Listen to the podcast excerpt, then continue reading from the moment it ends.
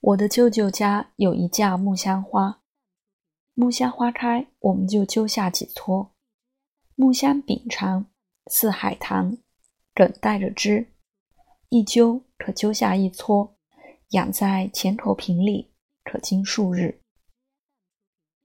木香亦称锦山儿，枝条甚长，从运河的御码头上船，到快进车罗。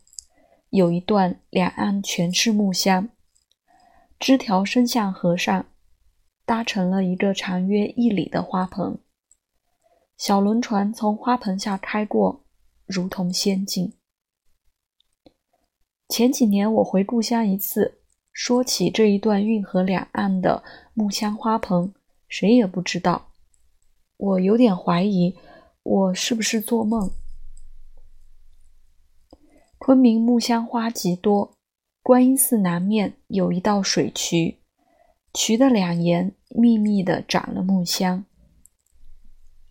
我和朱德熙曾于大雨稍歇之际到莲花池闲步，雨又下起来了，我们赶快到一个小酒馆避雨，要了两杯试酒，昆明的绿陶高杯可容三两，一碟猪头肉。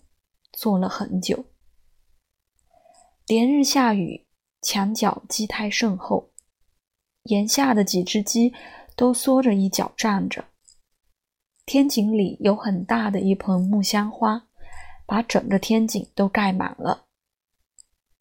木香的花叶、花骨朵都被雨水湿透，都极肥壮。四十年后，我写了一首诗。用一张毛边纸写成一个斗方，寄给德熙。莲花池外少行人，野店苔痕一寸深。